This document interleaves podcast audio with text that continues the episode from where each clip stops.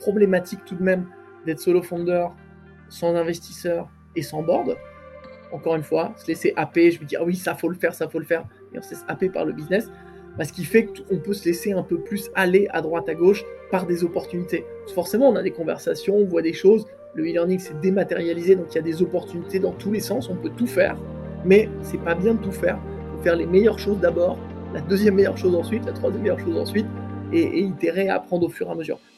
Comment se structure l'hypercroissance? Je suis Romain Collignon, entrepreneur et fondateur du Network 78, un réseau d'entrepreneurs remarquables dans le secteur de la tech et du web. Sur Structure, je vous propose de connecter avec ces dirigeants passionnés afin de mettre un coup de projecteur sur ce qui fait en interne les raisons de leur succès. Aujourd'hui, j'ai l'immense privilège de recevoir Cyril Segers, CEO de Skileos, plateforme leader de cours en ligne pour tous. Euh, Skileos, c'est en quelque sorte le Netflix de l'e-learning francophone. Et euh, si je suis aussi enthousiaste à l'idée d'interviewer Cyril, euh, c'est pour plusieurs raisons. Euh, la première, c'est que Cyril est solo founder, c'est-à-dire c'est le seul fondateur, ce qui est assez rare sur Structure et forcément, bah, que ce soit dans le pilotage de la boîte, son organisation, les prises de décision, quand on est seul à la tête de la boîte, ça porte son lot d'avantages, mais aussi ses challenges, donc on va en discuter. Et la deuxième raison, c'est que Skileos s'adresse en parallèle à deux marchés, euh, deux marchés avec euh, bah, des comportements d'achat, de consommation bien distincts. Il y a le B2B d'un côté, le B2C de l'autre. Et, euh, je, suis très curieux d'entendre Cyril sur la structure marketing, sales. J'ai hâte qu'on explore ce, sujet ensemble. avant de démarrer, je voudrais faire un, gros big up à Alexandre Bonetti, CEO de Simple et Beau, que j'ai reçu à l'épisode 27 et qui nous a mis en relation avec Cyril. Donc ça, c'est vraiment chouette. Merci Alexandre. Cyril, merci d'être avec nous aujourd'hui. Comment tu vas? Eh bah, ça va super bien. Euh, merci Romain pour ton, invitation. Effectivement, on a été connecté il y a un mois et demi par Alex. On a raté une petite date et entre-temps, bah, je vois que tu as fait euh, d'autres interviews sympas comme celle de, Thibaut Renouf, euh, qui est un, copain et avec qui on est dans le, dans le, dans le club Bootstrap. Génial. Alors, ce qu'on savait pas, c'est qu'on allait faire cet enregistrement en pleine canicule. Et ce que tu sais pas, Cyril, c'est que là, j'ai dû couper la clim pour pouvoir ne pas avoir le, de, le, son de la clim dans, le micro. Donc il va faire chaud, il va faire chaud pendant notre échange. Mais moi, moi j'ai une petite clim, mais ça me rappelle, on avait fait euh, petite anecdote un peu, un peu, un peu con et sympa. On avait visité des, bureaux euh, rue Saint-Denis. Euh, qui étaient très bien, je visité en février, février, Paris, il fait froid, j'ai dit ok super, en n'étant pas du tout un pro de l'immobilier. Et puis ensuite, on s'est rendu compte qu'il n'y avait pas de fenêtre, mais que c'était une vitre de showroom au premier étage. C'était pendant 2018, pendant une très très période de très forte chaleur et on avait des voisins de bureau qui étaient torse nu avec un thermomètre marqué 38 degrés. Donc en fait, c'est tout con, mais en ce moment, la clim, bah, les gens sont beaucoup moins en remote, beaucoup plus au bureau et, juste, on est, on, est, on est juste bien. Trop bien.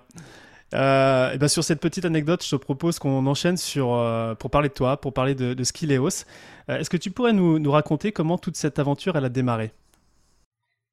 Oui, alors tu as parlé de deux choses. Tu as parlé de, de Skideo, c'est ce qu'on fait. Effectivement, je crois que tu fais aussi, toi, pas mal de formations, formations en ligne. Donc, euh, je pense que tu as pas mal de, de, knowledge et de, et de recul là-dessus. Et euh, la deuxième chose, c'est euh, Solo Founder.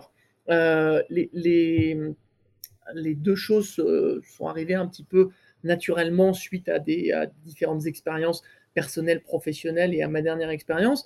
En gros, moi, qu'est-ce que j'ai que fait en taf salarié avant d'être entrepreneur? J'ai bossé chez Pixmania Amazon sur les marketplaces. Et euh, ensuite, je suis parti chez Groupon, euh, créer leur marketplace et m'occuper de différentes choses, dont euh, la catégorie e-learning, on va dire, au niveau, au niveau deals nationaux. et donc, c'est là que, c'est, que j'ai découvert le e-learning. Donc, en même temps, cette envie de diguer un petit peu plus dans ce domaine qui est hyper riche et qui est hyper varié, intéressant et qui a du, sens de l'énergie, plein de choses qui m'animent. Euh, et euh, d'un point de vue euh, business d'aller dans l'e-learning, et en même temps le pourquoi du, du, solo founder, en tout cas un peu comment ça a démarré. Je vais te raconter, ce sont en fait deux, deux, deux histoires différentes. le, pourquoi du, le pourquoi de ce qu'il est au c'est du e-learning.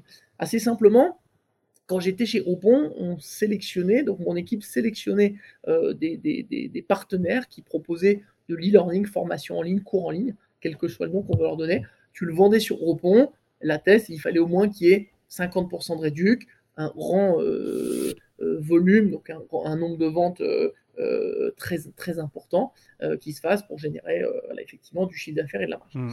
Mais à cette époque-là, en 2012, et paradoxalement toujours maintenant, il n'y avait pas d'acteur de référence. C'est-à-dire que sur plein de marchés, tu penses spontanément Spotify, Uber, Netflix, Airbnb, Amazon pour plein de choses maintenant un petit peu du quotidien. Quand tu penses à l'apprentissage, donc au learning, paradoxalement, il n'y a pas d'acteur de référence et nous, on s'est intéressé au e-learning.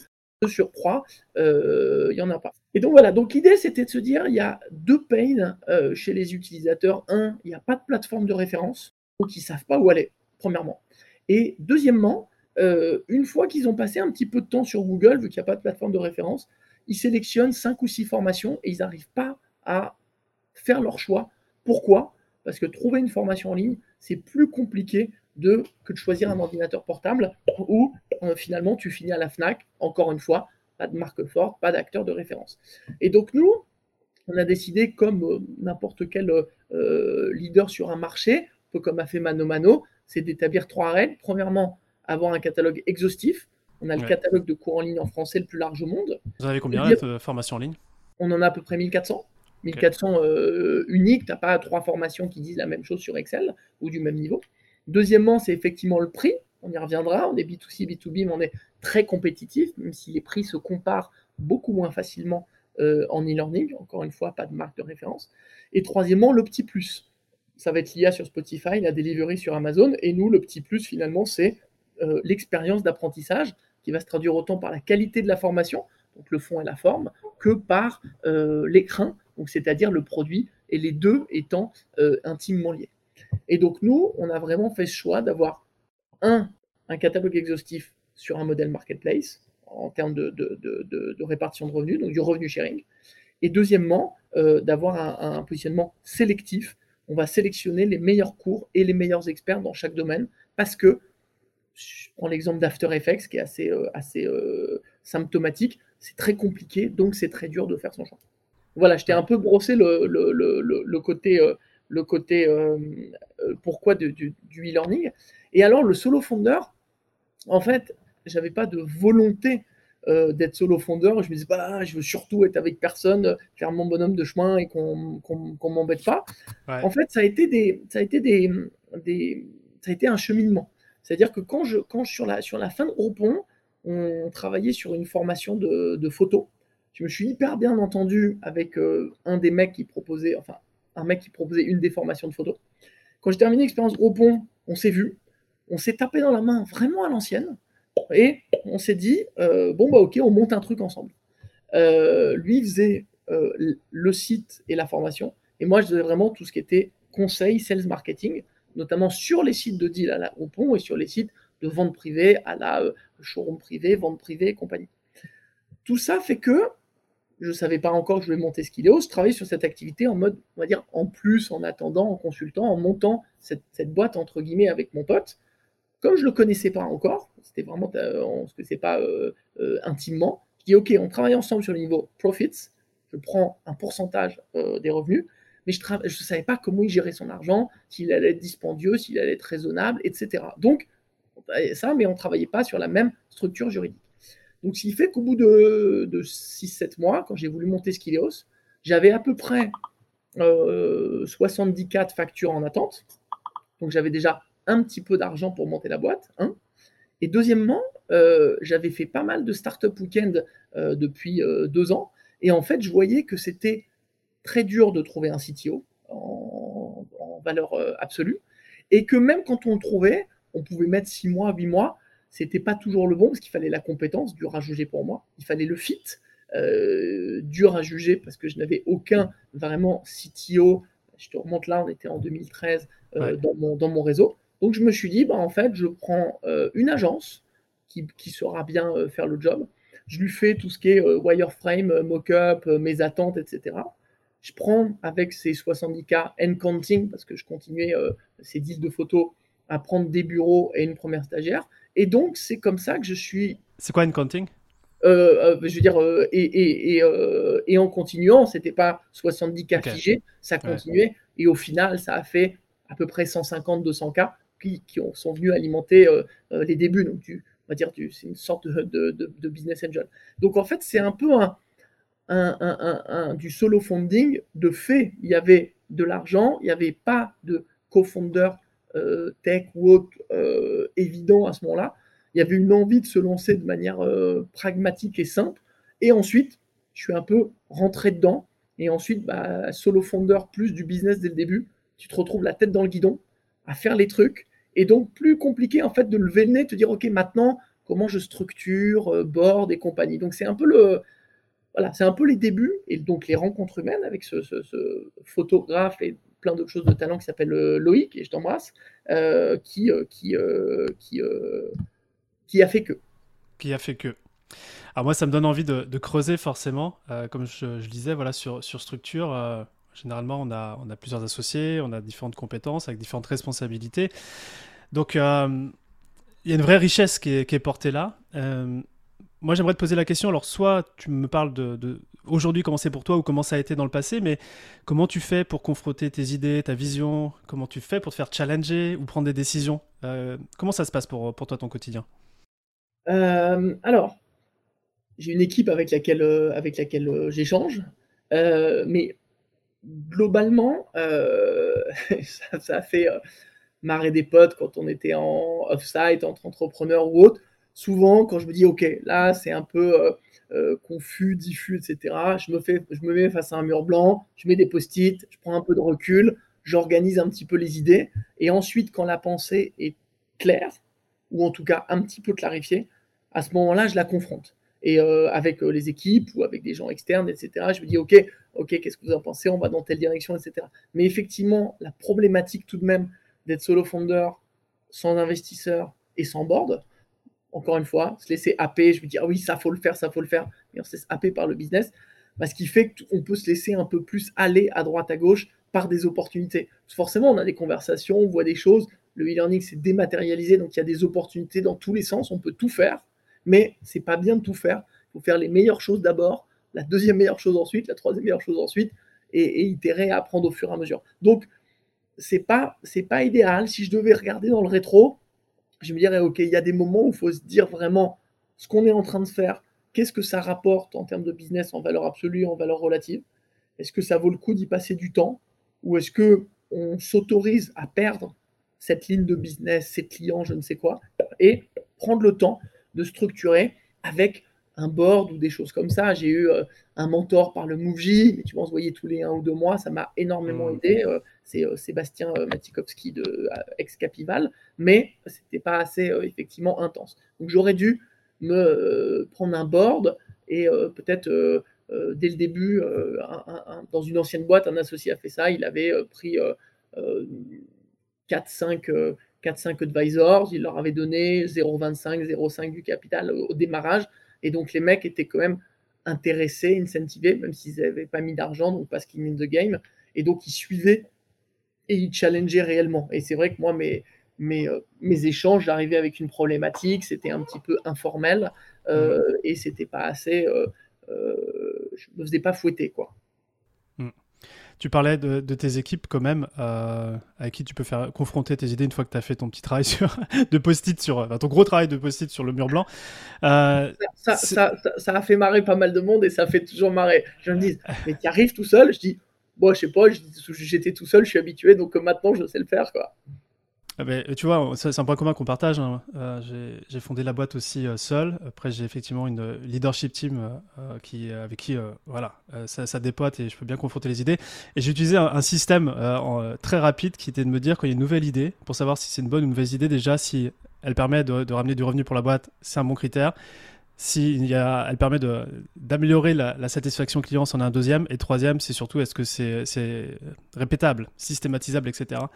C'est un truc qui m'a aidé pendant pas mal de temps au démarrage de la boîte.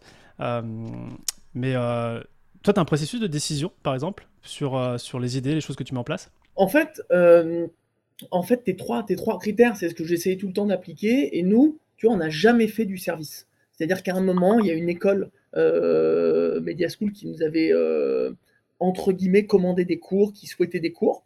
Et je leur avais dit, OK, pas de problème.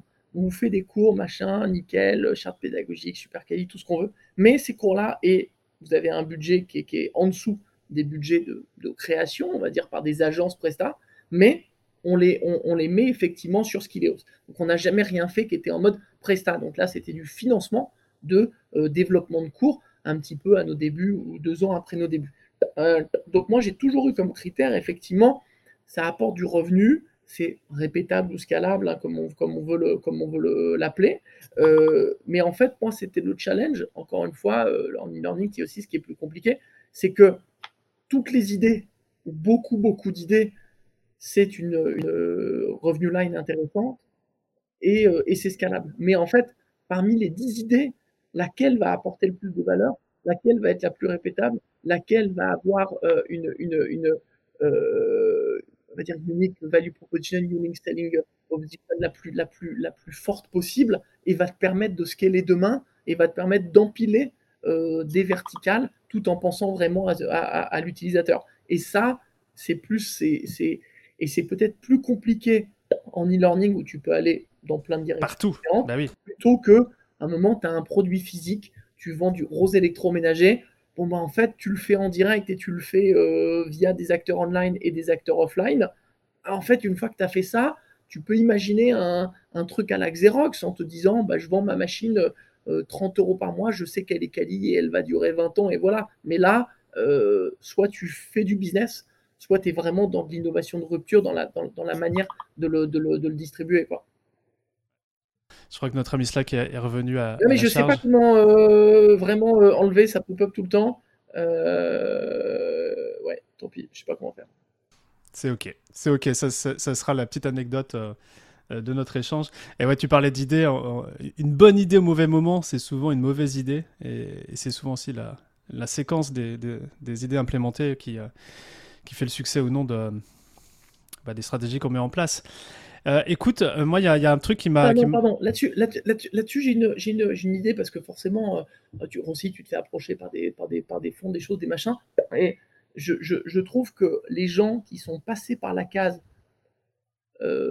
finance, M&A, boutique, VC, banque d'art, tout ce qu'on tout ce qu'on veut avec, des, avec trois points de suspension, ils ont ce mindset, pas simplement de se dire cette idée, elle est scalable, elle est répétable, oui, mais en fait, elle est répétable combien de fois, sur quel marché, avec quel coût? Directement, eux, ils pensent euh, de cette manière ici. Et donc, je trouve qu'effectivement, c'est intéressant, tout du long, même si on veut rester autofinancé, d'aller de temps en temps rencontrer des mecs, même si tu veux pas lever, même si tu veux rien faire, simplement pour confronter les mecs vont dire, OK, ton business, il est intéressant, mais en fait, c'est un joli business. Bah, toi, tu vas dire au début, euh, tu vois, tu fais tes calculs, tu dis, euh, je peux monter à 100 millions ou j'ai un marché à 100 millions c'est intéressant. En fait, ils vont dire, ouais, mais en fait, un marché à 100 millions, vu que tu n'auras jamais tout, bon, bah, quelle nouvelle business line tu peux ouvrir? Ou sinon, direct, va sur un marché à 1, 5, 10, 15 milliards. Et là, ils ont en fait une manière de voir les choses qui est différente. Et je remarque chaque first time entrepreneur, en plus quand il est jeune, genre 25 ans, il se dit, waouh, j'ai trouvé un truc pas forcément qui m'anime en termes de sens, pas forcément qu'est-ce qu'elle a, mais j'ai trouvé un truc qui va me permettre de concrétiser le fait de créer une boîte. Et ça, c'est un peu la première étape. Et quand tu es financier ou si tu te confrontes à des financiers, ils te disent c'est cool ta création, mais comment tu te projettes dans 3, 5, 10 ans? Est-ce que tu peux dominer, euh, euh ubériser, rupture, enfin, euh, faire de la disruption Ce qu'il est, ce qu'il est réalisé. Et ça je, trouve ça, euh, ça, je trouve ça intéressant. Donc voilà, se, se, mettre un peu à poil, sortir du bois, aller se confronter à des gens qui vont peut-être pas te répondre, peut-être pas te considérer au départ, peu importe take the risk. Nickel. On va aller faire un petit tour sur la structure. Euh, dans quel département euh, de Skileos tu as le sentiment que vous excellez en termes de structuration?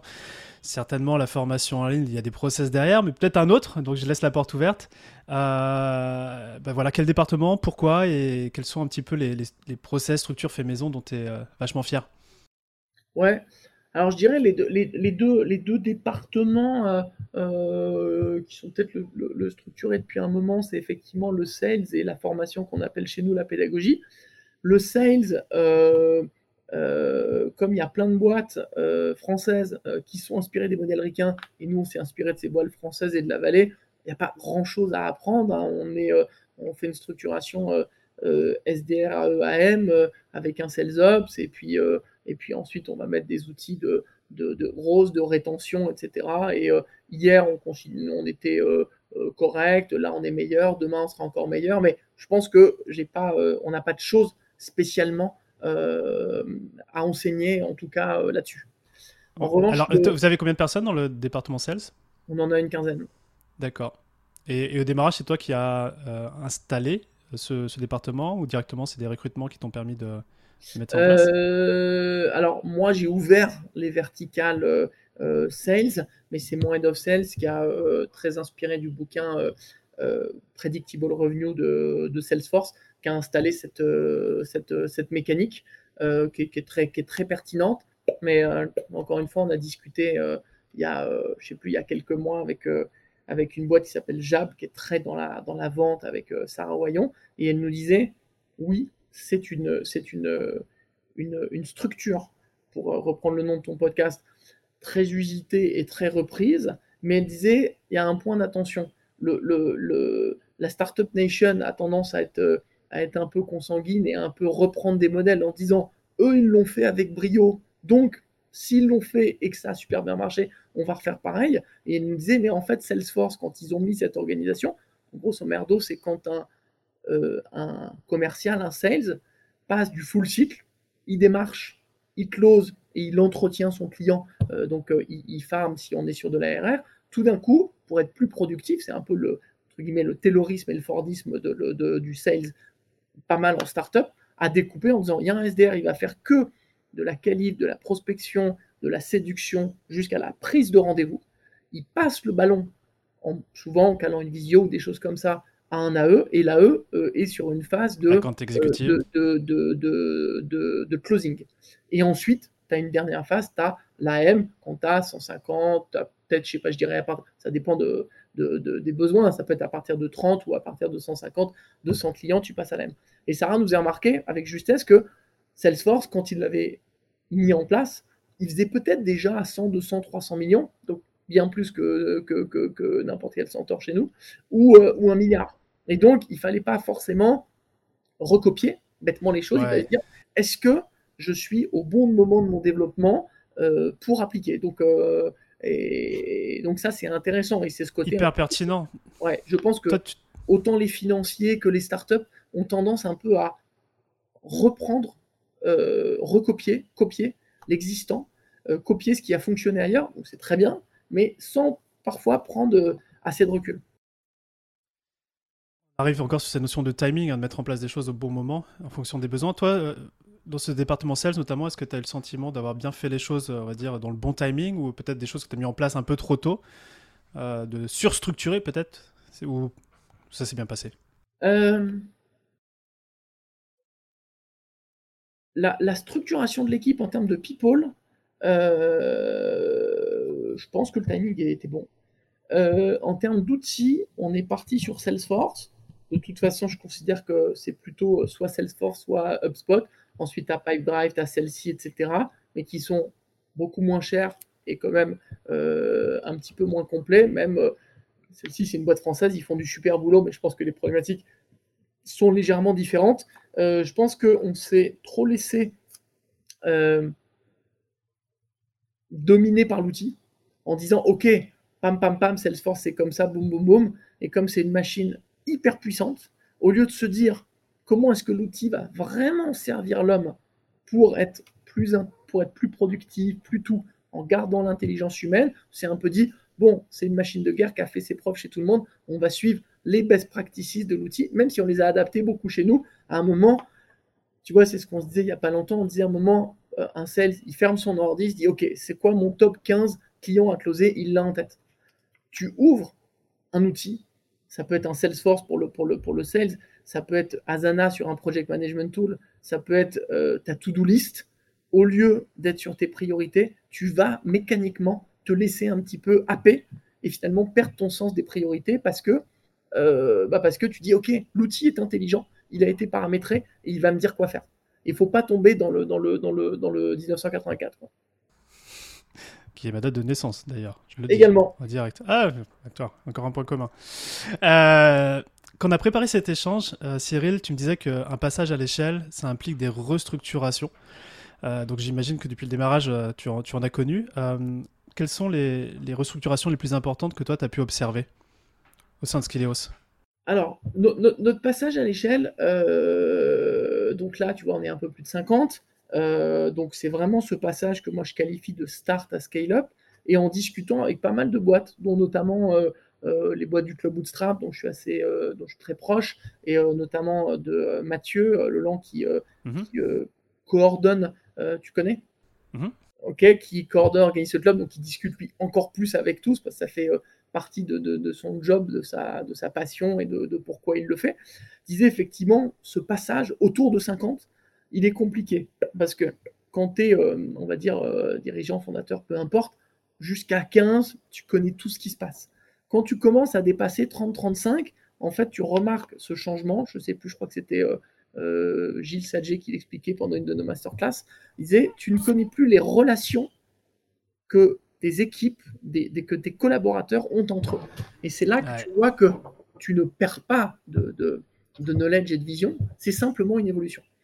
Et euh, donc forcément, comme tu n'es plus au courant de tout et que tu ne peux plus rectifier tout, bah, tu as besoin d'avoir des gens parfaitement en place et tu as besoin que ces gens et donc ces différentes équipes, ces, business units, aient un cap commun et des, rituels. Euh, on a par exemple mis des rituels business owners et, euh, et, une vision commune et un budget commun et des OKR communs. Et donc en fait, tu sors du on est tous dans la même pièce à on doit euh, bien se coordonner et de surcroît, on est dans une phase post-Covid où nous, tu vois, on a des jours de remote, on a des, du, full remote pour les techs.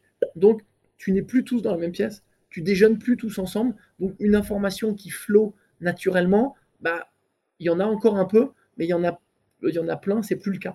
Donc tu es obligé de faire ce step de, de, de, structuration supérieure. Tout ça étant dit, c'est un peu le pourquoi. Qu'est-ce, qui, qu'est-ce que nous, on a, on a, euh, qu'est-ce que nous, on a, on a fait? On a euh, lancé les OKR. Euh, donc les OKR, c'est pas en une fois, c'est un process itératif, mais on a mis les OKR en place et donc ça, c'est vraiment. Vous faites à quelle fréquence? Trimestrielle? Vous faites à quelle fréquence? Ouais. ouais.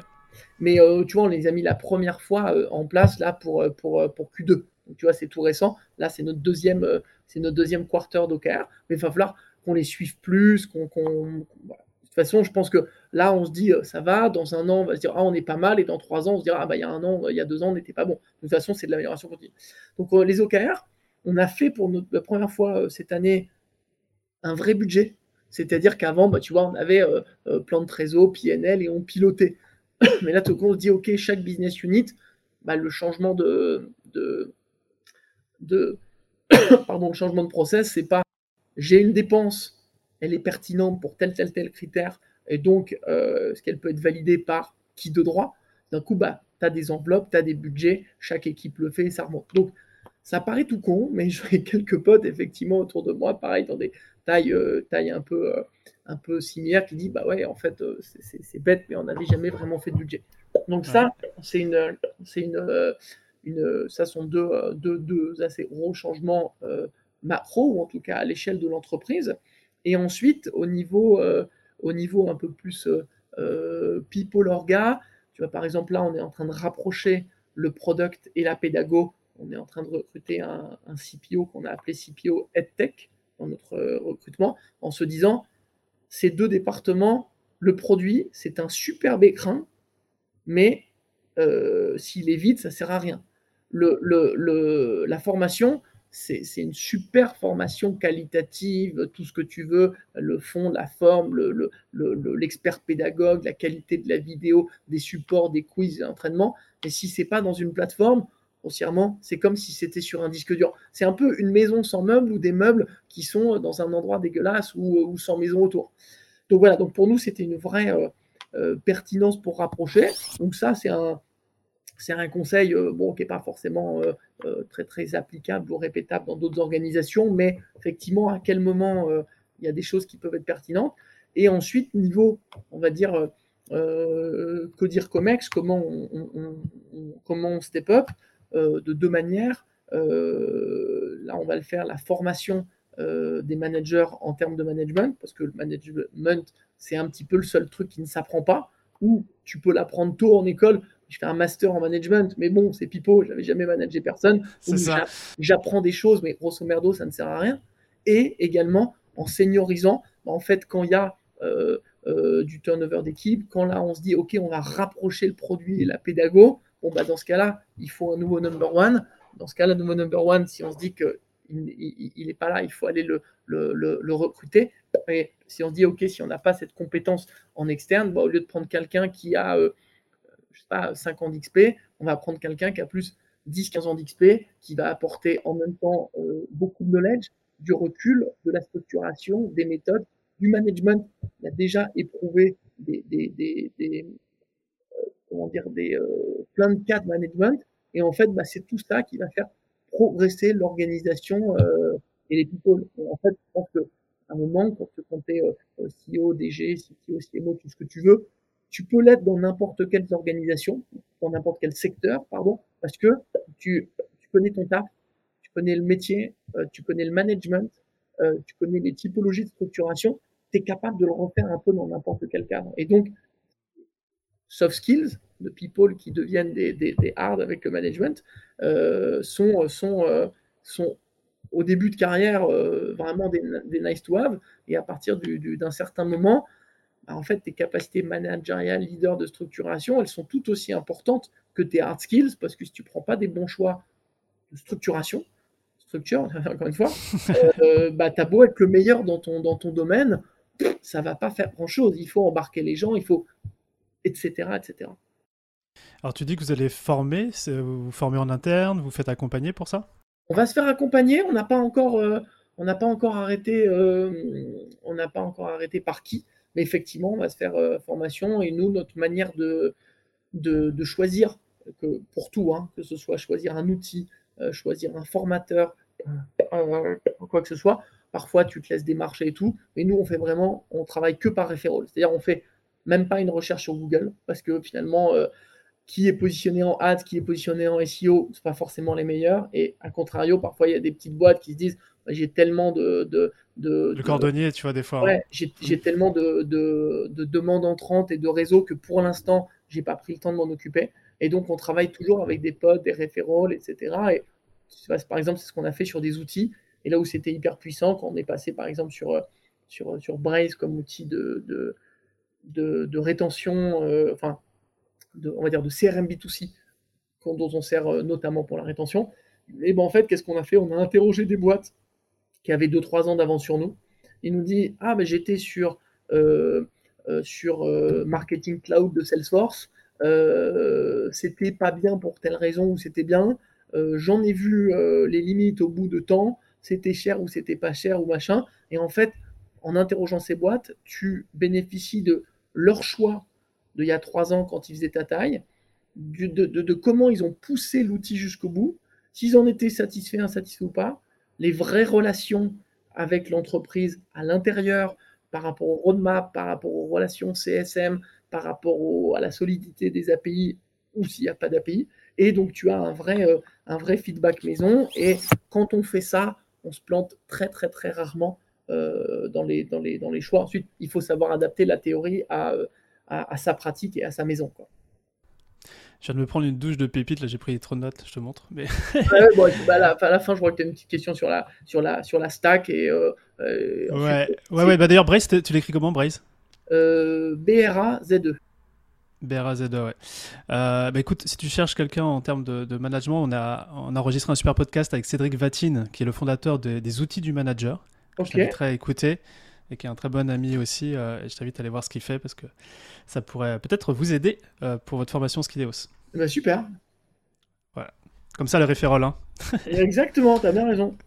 Tu mettras ça dans les, dans les, je sais pas si tu mets des, notes en fin de podcast, podcast etc. Bah et comme ça, je pourrais répondre en commentaire. Ça a été bien ou bêtement, on l'a pas fait. Voilà. Ok, super. Euh, j'aimerais ouvrir un, sujet avec toi euh, autour du bootstrap. Alors, tu vas me dire si je me trompe, mais il me semble que Skilleos, c'est zéro levé, zéro dette bancaire, 100% mhm. euh, de réinvestissement dans la croissance. On a pris un petit, un petit PGE, mais tu vois, 60K en 2020, en se disant, bon, ne sait pas de quoi l'avenir sera fait, mais effectivement, on s'est jamais penché sur ces, sur ces sujets. On a simplement commencé le, le CIR en 2020.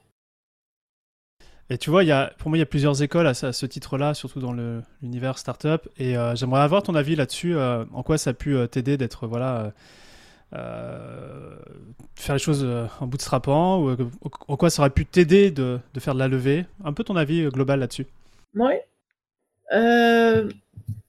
alors, je vais dire déjà pourquoi, pourquoi, pourquoi moi je l'ai fait je crois que j'avais en fait, euh, je t'en rends pas compte tout de suite en le faisant, comme je disais, le, le, le, le solo founder, euh, ça, ça a été de fait.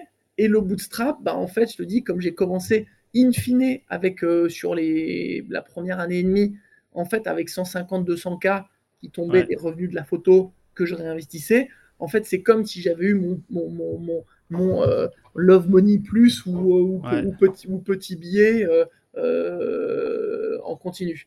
Petit billet sans, jeu de mots.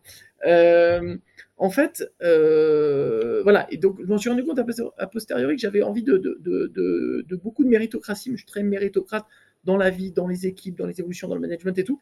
Et en fait, que à la base, aller faire les concours, faire les choses, faire des prêts bancaires, faire des machins, je me disais, en fait, tu fais tout ça, mais à la fin, tu as réussi, mais est-ce que tu as réussi parce que tu as passé vachement de temps, tu as pitché, etc.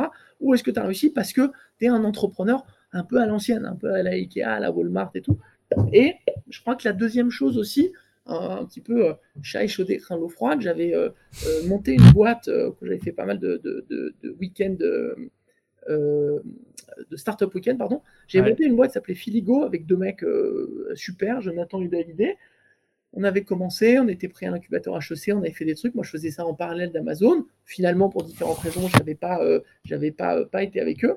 Et en fait, comme ils avaient, peut-être parce qu'il n'y avait pas un modèle fort ou parce qu'il y avait ça, ils ont fait énormément pendant les 7 ans de vie de la boîte de concours, de sub, de BPI, ils ont fait trois levées de fonds, etc., etc., etc.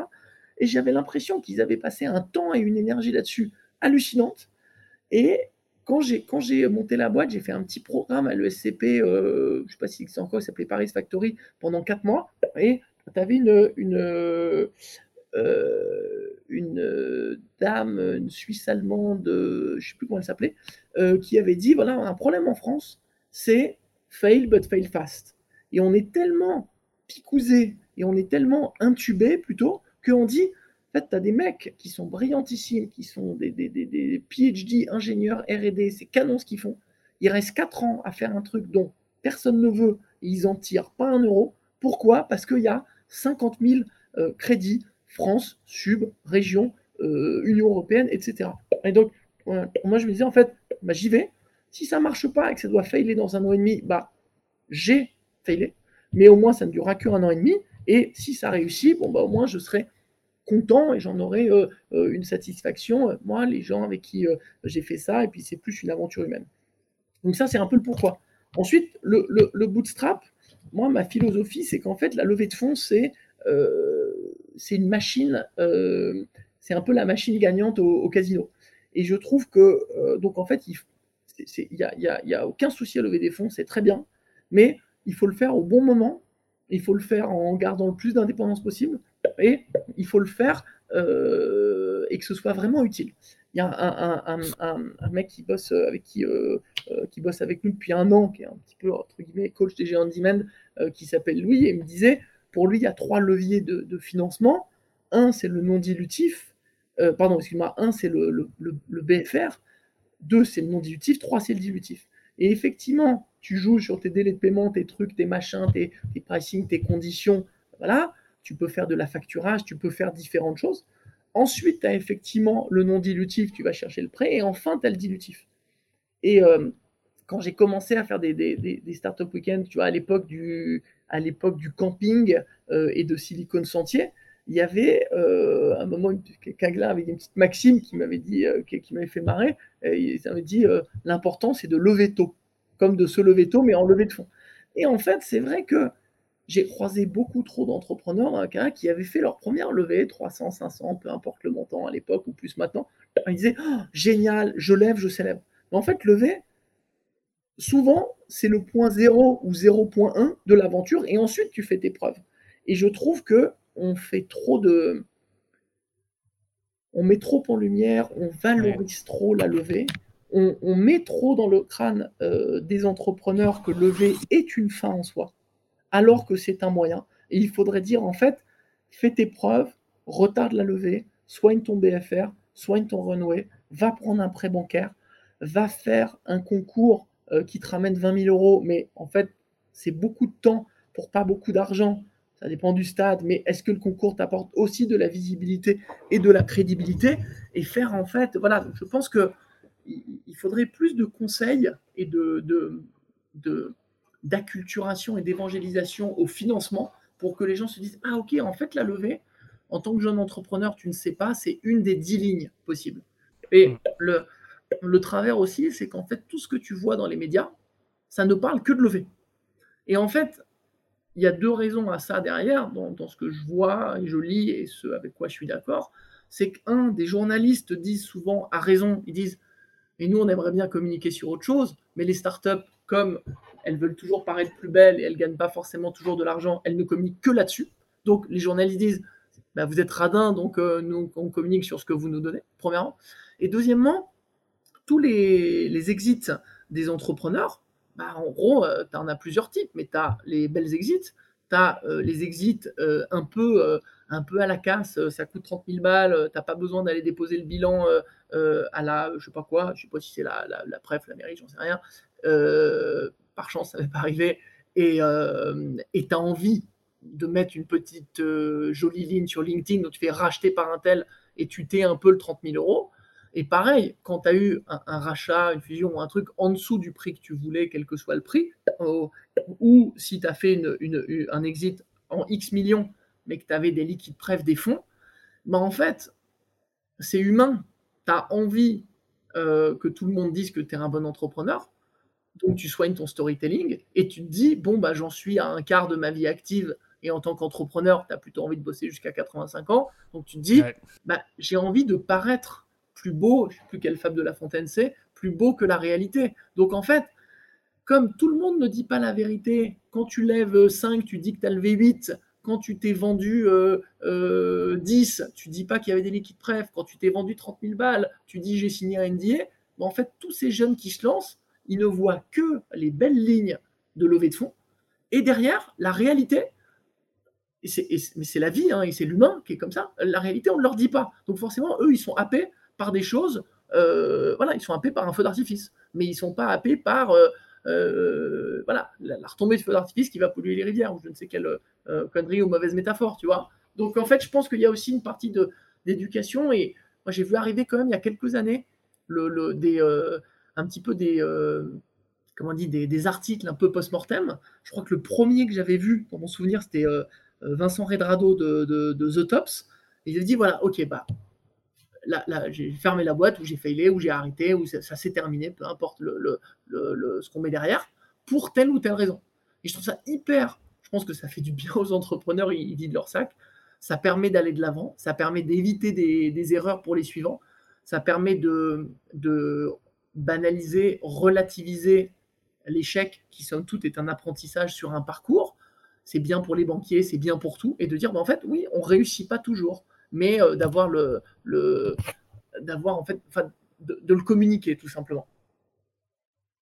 Merci pour euh, toute voilà, Je pense que le, la levée de fonds, il y a, y a, pas mal de choses derrière euh, pour, pour que, pour que les, les, les, les, les, mentalités évoluent et que les gens se disent pas la levée de fonds, c'est une, une fin en soi.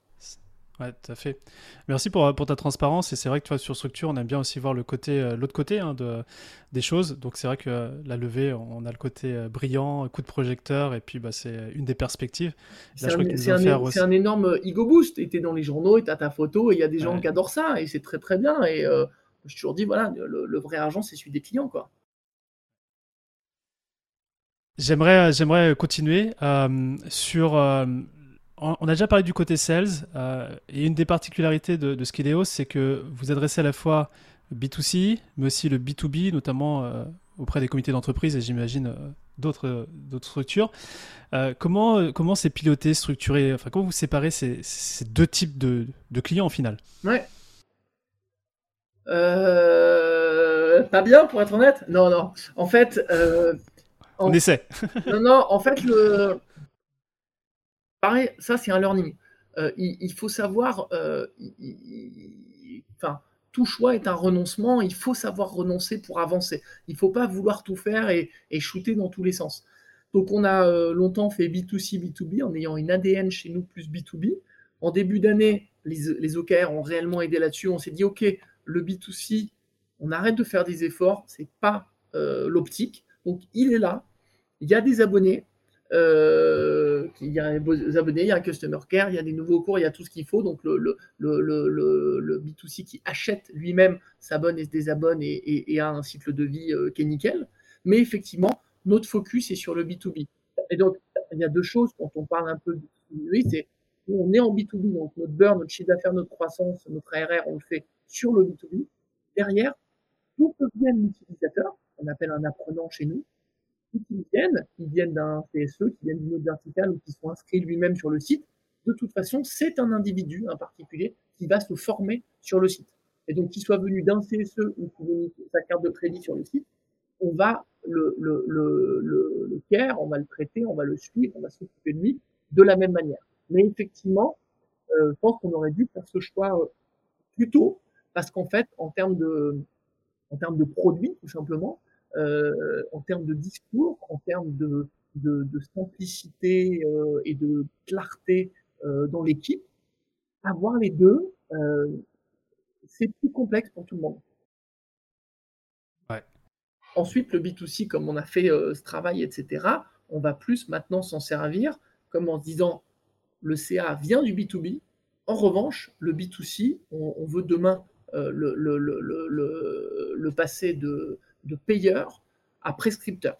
Et forcément, tu prends une organisation X avec 1000 salariés, si cette, euh, cet individu, euh, si tu appelles le decision maker financeur, tu n'es qu'un sales, qu'un commercial d'une société qui vend, qui vend son affaire, tu vois. Et donc, la boîte honnête, sympa, etc., tu challengeras toujours un peu ses paroles. Si tu as quelqu'un de ton organisation qui est totalement impartial et qui dit, mais moi je suis sur Skilo, c'est super, et j'ai vu que ça pouvait être par le CSE ou autre chose. Donc, est-ce qu'on peut le prendre? Ça va être gratuit pour moi, ça va être cool pour mes collègues et tout le monde sera content. Forcément, ça a beaucoup, beaucoup plus de poids. Donc, on veut remonter dans cette chaîne de valeur avec de la, de la, de la prescription. Et on pense que ça, c'est très puissant. Parce que là, aujourd'hui, la prescription, elle, est déjà, elle est déjà là, peut-être de manière euh, organique ou euh, Comment vous faites ça au CSE comment, comment vous, euh, vous montrez la valeur de Skileos pour, pour eux et pour leurs employés, du coup?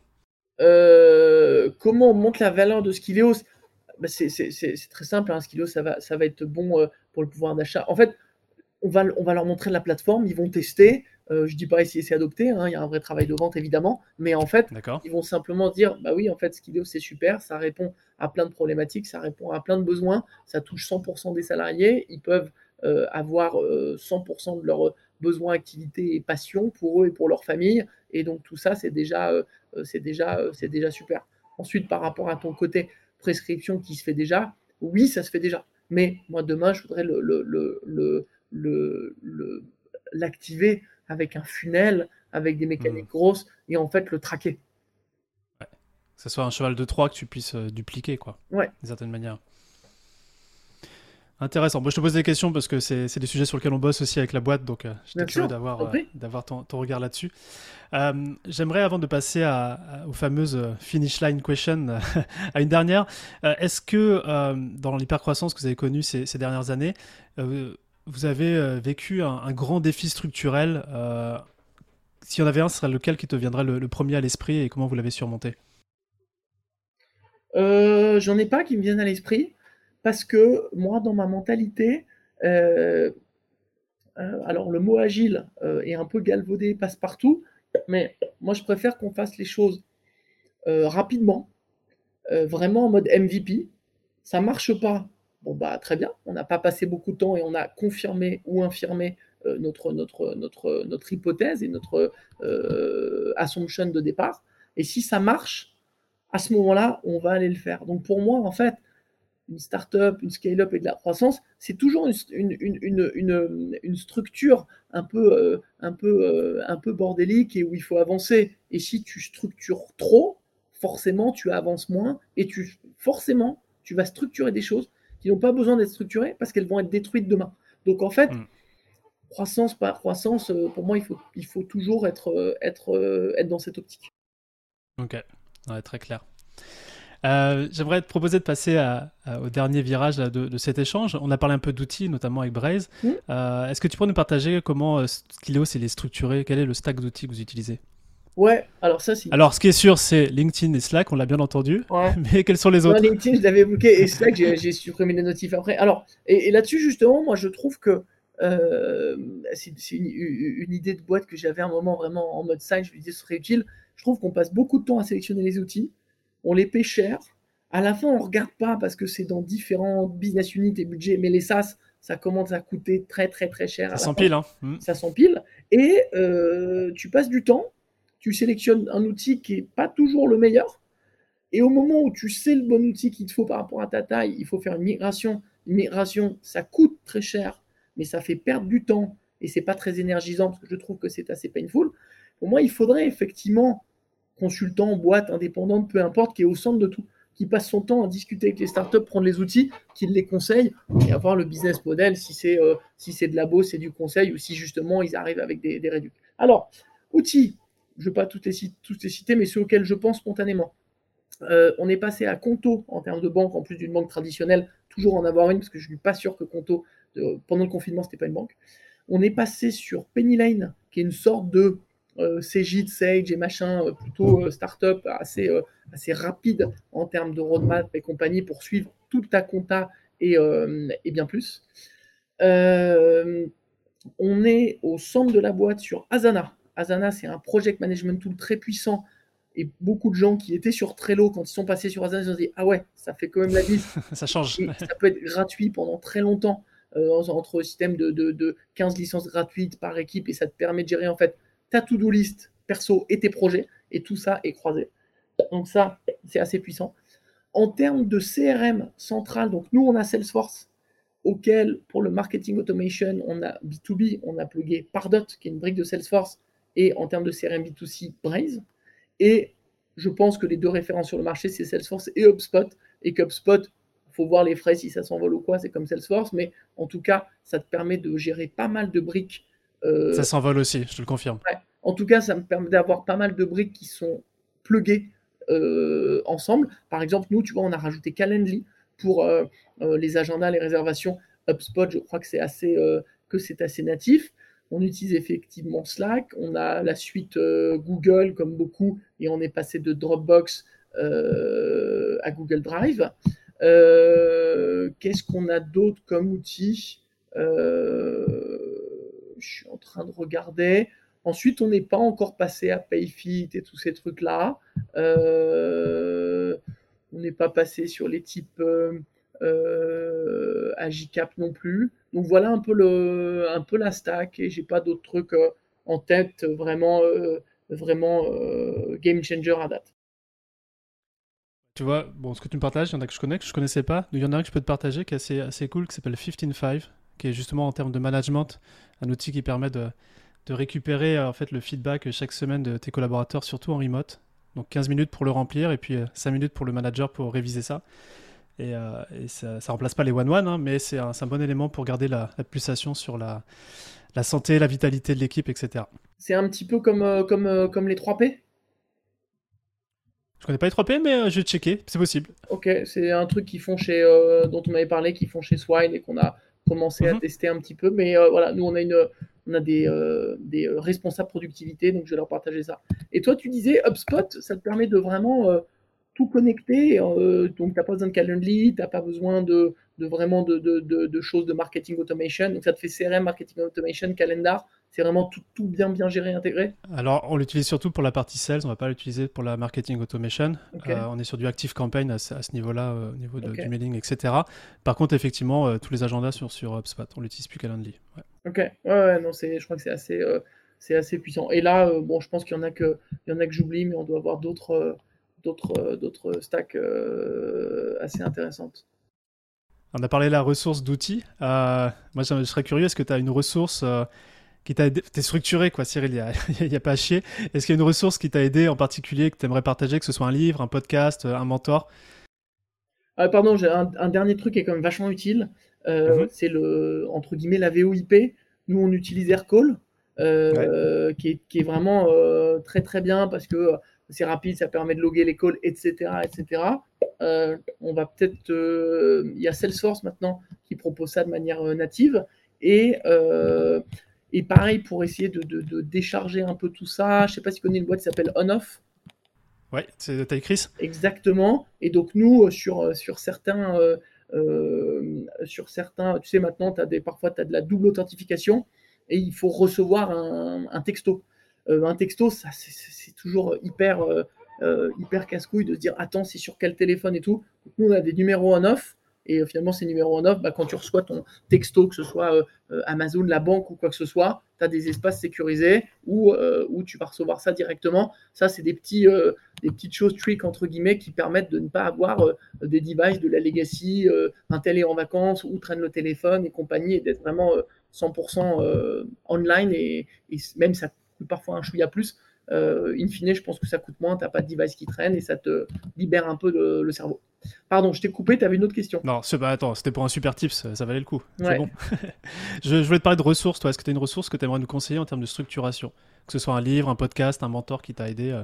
eh bah, euh, on parlait de Thibaut Renouf au début, et bah, ce serait. Tribes, Follow Tribes, euh, je sais pas, c'est .io, .com, qu'il a fait. Pourquoi je trouve que c'est super? Parce que tu as, on va dire, tu as un peu de ressources en français, tu as beaucoup de ressources en anglais, principalement des US. Là où je trouve que Tribes est très très bien, c'est que, euh, bon, pour les gens qui parlent pas anglais, ça peut être cool, mais euh, c'est, par rapport à la pléthore de ressources US, c'est euh, adapté à la culture française et aux problématiques françaises, donc c'est quand même cool. Et je trouve que c'est très authentique, vrai, transparent, un peu à poil. C'est-à-dire que tu as plein de ressources où les mecs se disent, quand je fais un article, alors, comment je vais vendre Comment je vais faire mon personal branding C'est édulcoré, quoi. Slash marketing et c'est édulcoré, ou voire parfois c'est presque même un peu faux. Tu vois, là, ce qu'on je dis, je te dis, ouais, bah là, on était mauvais là-dessus, on était bon là-dessus. J'essaie de me dire, si quelqu'un veut passer 30-50 minutes avec nous, bah, qu'il y ait un peu de valeur pour lui, sinon il va se faire chier. Et, euh, c'est un peu ça le côté, je trouve, euh, euh start-up, euh, genuine, partage et compagnie. Et dans, dans, Follow Tribes, les articles, je pense pas qu'il y en ait vraiment de moins de 10 minutes, c'est complet. Tu vas vraiment dans le détail d'une problématique un très bon article que j'ai lu plusieurs fois, c'est sur euh, euh, finalement la structuration de l'entreprise et des business units entre euh, le product et compagnie. Et, et, en plus, les gens qui écrivent des articles, moi, il y en a quelques-uns, je leur envoie juste des, juste des petits LinkedIn en disant Ah bah félicitations, c'était super, ils sont hyper contents. Et si tu as une question, ils sont ravis de répondre aussi. Parce que ouais. sont pas les grands auteurs, sont pas les mecs sous le feu de la lampe. Là, tu vois, on, recrute un CMO, j'ai écrit à l'ancien euh, CMO de partout euh, qui a fait un article avant de partir. Bah, D'ailleurs, ça, fait ça fait partie, tu nous disais, de, du legacy de, euh, des gens qui partent de partout, c'est de laisser un article qui, qui, raconte toute leur aventure chez, chez Je crois que ça fait partie de Zoker de partout, tout le monde doit faire son article. et, et, en fait, il m'a dit, bah, là, j'ai plusieurs propositions de missions de conseil, de board, etc., de par cet article. Parce que c'est vrai que il y a un petit peu de visibilité de, Tribes. Euh, c'est très, c'est très honnête, c'est très complet. Euh, voilà, surtout, sur, on va dire surtout, c'est très honnête et complet. C'est vraiment ça euh, les points qui vont être, qui vont être différents. Et dedans, il n'y a pas de, il a pas d'autopromo. Non, non, très clairement. Bah, bon, d'ailleurs, on, parle de Tribes et c'est l'épisode qui est sorti cette semaine sur Structure, donc le média des scale-up. Je vous invite à aller, aller écouter Thibaut qui va nous partager ça et, merci Cyril de, de, remettre une couche dessus parce que c'est une très très belle ressource. Euh, j'aimerais qu'on termine sur, euh, en se projetant sur le futur, euh, Cyril. on se voit dans un an, j'ai une bouteille de champagne à la main et on trinque en l'honneur de Skileos. c'est toi qui décides pourquoi on trinque? À quel succès on trinque? Ah bah, Je pense que déjà, la marque et la taille de la bouteille va être proportionnelle au succès. Donc c'est toi qui vas ouvrir. Non, non. Alors, le, le, futur, je vais te dire, dans un an, je ne sais pas, euh, euh, enfin, au-delà d'un an, euh, je t'ai parlé d'e-learning. Encore une fois, e-learning, cours en ligne, formation en ligne, peu importe le mot. J'ai vraiment envie qu'on évolue vers de l'apprentissage à distance. Le, mot est pas très joli, mais c'est comme ça.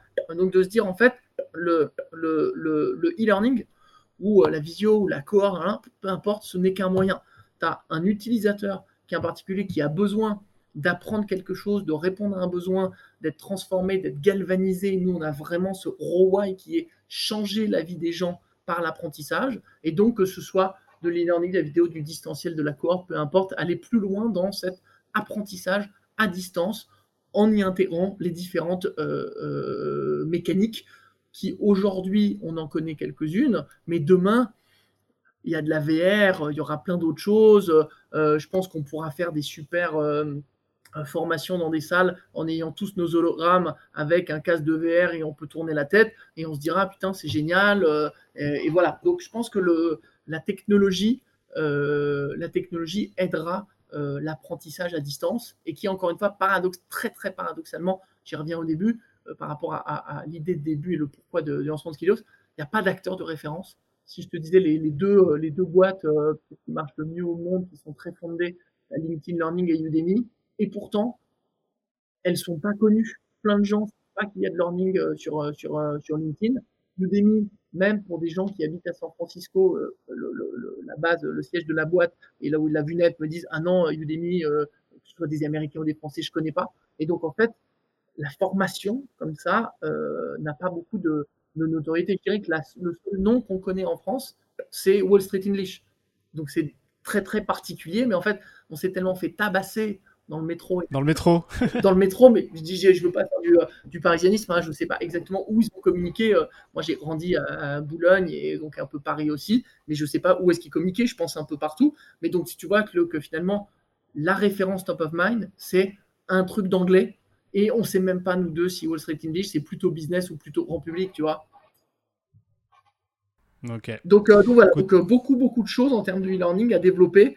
en tout cas, secteur à, à, structure, secteur en devenir, secteur à structurer et secteur qui n'a qui n'a euh, qui n'a pas de leader. Non, c'est un gars que je t'invite à suivre, qui s'appelle Peter Diamandis, un américain, peut-être que tu le connais, mais il travaille sur toutes ces technologies, notamment VR, euh, longévité, et il, a, il, y a, pas mal de choses intéressantes sur, sur ce côté e-learning. On pourra en discuter si, si tu veux. Euh, Cyril, euh, on touche à la fin de, notre, interview, de ton interview.